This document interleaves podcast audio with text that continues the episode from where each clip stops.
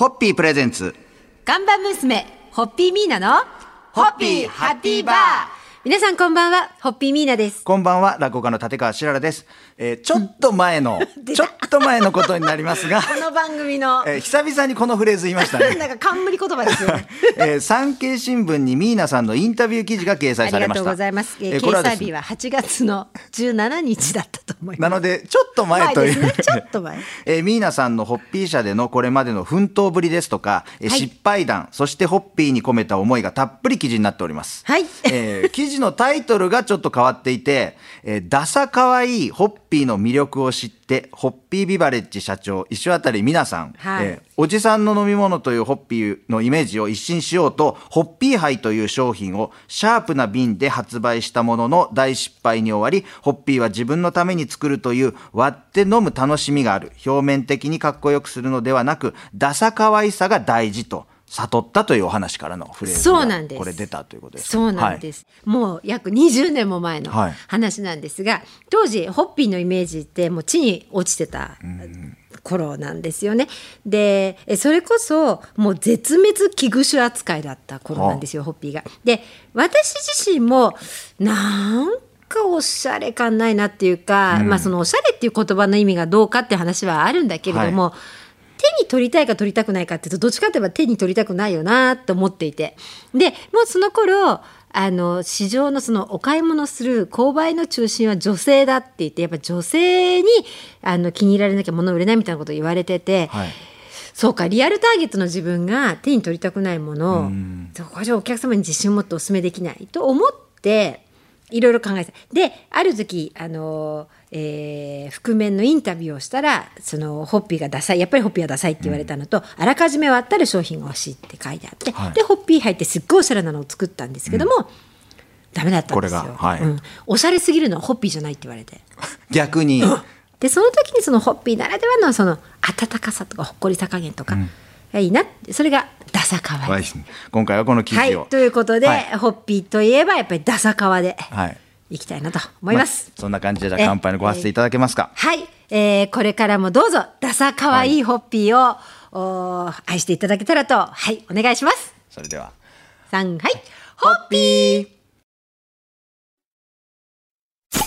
ホッピープレゼンツ看板娘ホッピーミーナのホッピーハッピーバー皆さんこんばんはホッピーミーナです。こんばんは、落語家の立川しららです。新型コロナの収束がなかなか見通せずに我慢していた人々のえーストレスや不安も限界に近づいているのは、まあ、我々落語家だけではなく、もう本当にはい。全世界の人たちだと思いますが、ええ。まあ、そんな中で新たなことを始めたり、新しい楽しみを見つけることもストレス解消の一つにつながりますよね、ということで、ミーナさんもそのお一人ですよね、ということで、はい。はい。えー今なんか新しく、いやそうなんです私ね、はい。あのいくつか始めた気づいてみたらいくつか始めたことがあるんですよ。はい。気がついたらって感じ気ですか？がついたら、えでそのうちの一つがですね、宝塚なんですよね。え いきなりですか？もともと母が塚ファンでですね。はい。でえーうちのキッチンのところに置いてあるテレビにはあの CS のあのスカイステージって宝塚の専門番組が入ってたんです、はいチャンネルが。で、えーある時ヒュッと自分から宝塚にチャンネル変えたら面白くて、はい。であ面白いじゃないって言って毎日宝塚のその番組を見るようになったんです。よ。はい。でその時にあの元空組のトップの浅香真人さんっていう方のステージを見て、へえ浅香真人さんかと思って。そしたらその直後に、はい。別所哲也さんがこの秋帝劇ではい「マイ・フェア・リー」をやりますと帝劇12年ぶりで、はいお相手が浅香真人さん「えーとか言って。まさかそういうところもつながるんですそうそれでね。私の中に浅香真人さんという方ががっつり入ってで、えーそのままマー様推しあ浅香真人さんはマー様と言われてるんですマー様マー様推しになりまして、はいでですねさらに言うと、はいまあ東京宝塚劇場ここからすぐ近くにありますね。有あ楽町日本放送からすぐ近くに。その前にですね宝塚の専門ショップがあるんですはい。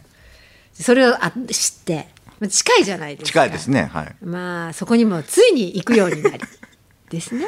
えー我が家のそのキッチンにあるテレビの横に DVD の期間も買ったので、はいあの DVD がどんどん増えて私が日比谷で買ってくる DVD がどんどん増えているいうですねているという。ええはい。そんなことが始まったということですね。そうなんですそれでは乾杯のご挨拶いただけますか？はい、えーそうですね。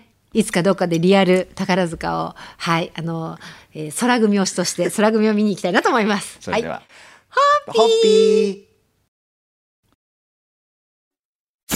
ホッピープレゼンツ。看板娘、ホッピーミーナの、ホッピーハッピーバー皆さんこんばんは、ホッピーミーナです。こんばんは、落語家の立川しららです。えーこの番組で以前も紹介させていただきましたが、ミーナさんが始めたものの一つに、YouTuber デビューというのがあります。ああ、そうですね。これ、ホッピーチャンネルという YouTube で簡単に作れるホッピーカクテルと、はいそれに合ったレシピがこちらでは紹介されておりまして。はい。ですよね。今年2021年の春にショートフィルム専用のオンラインシアターホッピーハッピーシアターを開設していただいたんですね。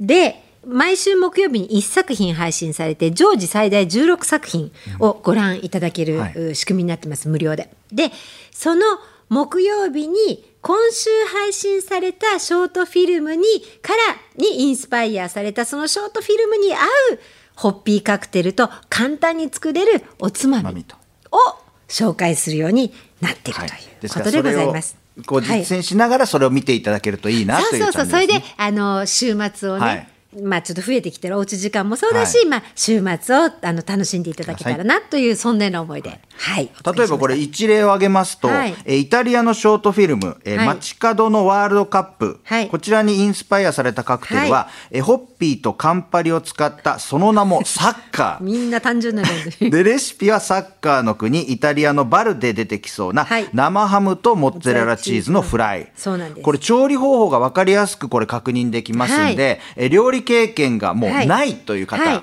えー苦手な方でも全然大丈夫で、はい。しかもそれほど難しい手順がないのもこれ嬉しいんじゃないかこれあなと。の、えっと、メニューの開発は、えー銀座8丁目のカモバーカモ様、はい。でオーナーでミソロジストの大輔さんがカクテルを作ってくれて、えー弟で、えー、弟さんシェフのリュウジさんがこのメニューの開発を、あのつおつまみの開発してくださってるんですね、なのでプロの味を家庭でも簡単に作れるというのが売りでございます。ですから皆さんもショートフィルムの映画と合わせて、えーはいカクテルと料理のお好みのものもえこちらのサイトで探していただきたいと思いはい、あます。の本当になんかね作ったら美味しかったとかあのいろいろそういうコメントもいただくようになりましたので、はいぜひあの、えー YouTube からあのホッピーチャンネルで検索していただいて、えーご覧いただきまたあのコメントも寄せていただけたら本当ありがたく存じます。それでははい、えーそれではこの番組をお聞きの皆様も毎週木曜日に Be happy with ホッピーー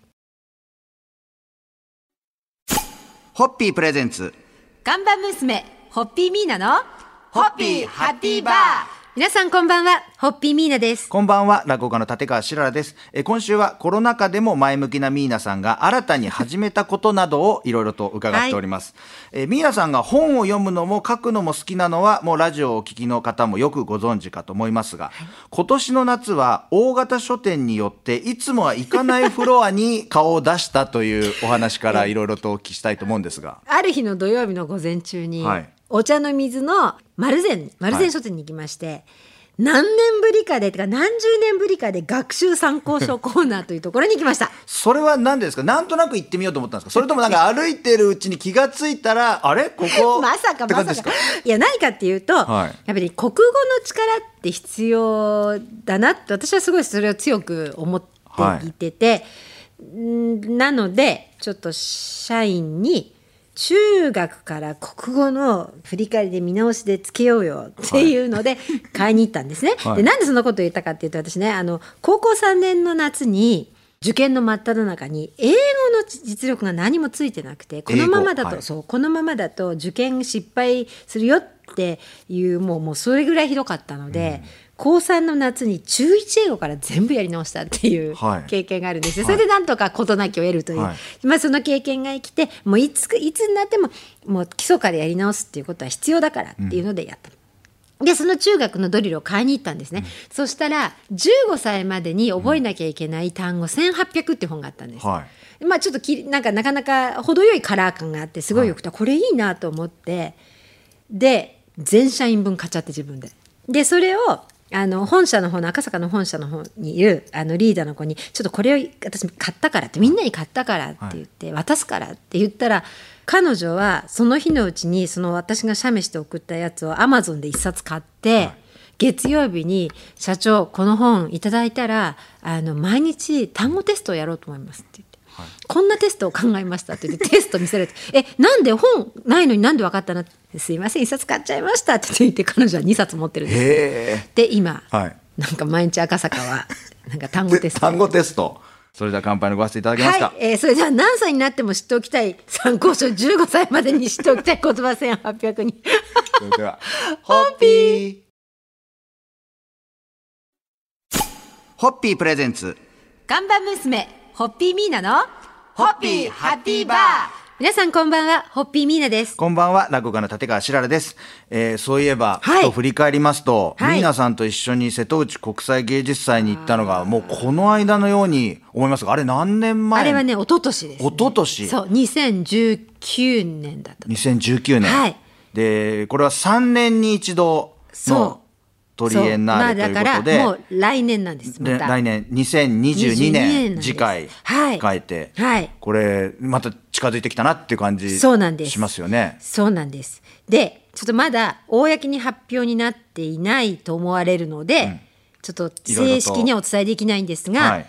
来年の芸術祭はちょっとこれまでよりも一歩も二歩も三歩もちょっとググッと入った感じで関わりを持たせていただくことになる、なる予定です。ですんで、まあ、正式発表は、この番組でまたはい。できるようになったところではい。発表させていただきたいと思います。いや、でもあれ楽しかったですね。ありがとうございます。やーなんかあれがまた来年あるんだと思うと、ちょっとなんかワクワクしますね。そうなんですよ。であのー本来ですとっていうかね、いや本来っていうかあの今年はその前哨戦でアート瀬戸内というイベントを島でやってるんですね。はい。で、えー私どもも、あのー店を開けてアート瀬戸内で、えーに参加をさせていただく予定だったんですけれど、ちょっとこういう状況なのでやはりちょっと都都内からね、伺うのはっていうことで、えー残念ながらちょっと今年のは難しい。かなっていう感じですが、まあ、来年の瀬戸芸には備えて。です。なんかあのベネッセさんから、はい。あの年に何回かあの、はい。そのアートの模様のなんかはい。機関誌みたいのを送っていただくのが、はいねふと来るんで、はい。あの不定期でふと来るんで、はい。来るとああ何が今回中に載ってるのかなって楽しみになりながら、ね。またあの瀬戸内国際芸術祭はい。をちょっと振り返りながら、次どういう感じでこういけんのかなとかワクワクしながらなんかしますね。はい、なんかねいろいろといろいろとあのステイする場所もはいいろいろ増えてるようなので、ははいい、ぜひまた現地からですねレポートをお願いします。はいしましょうということね。お送りしたいと思いますので、はいその時をお楽しみにお待ちください。はい。えーそれではあ来たる2022年瀬戸内国際芸術祭、えートリエンネールの開催年ですけれどもまた犬島のホッピーバーにもたくさんの方があいらしていただけることを祈ってホッピー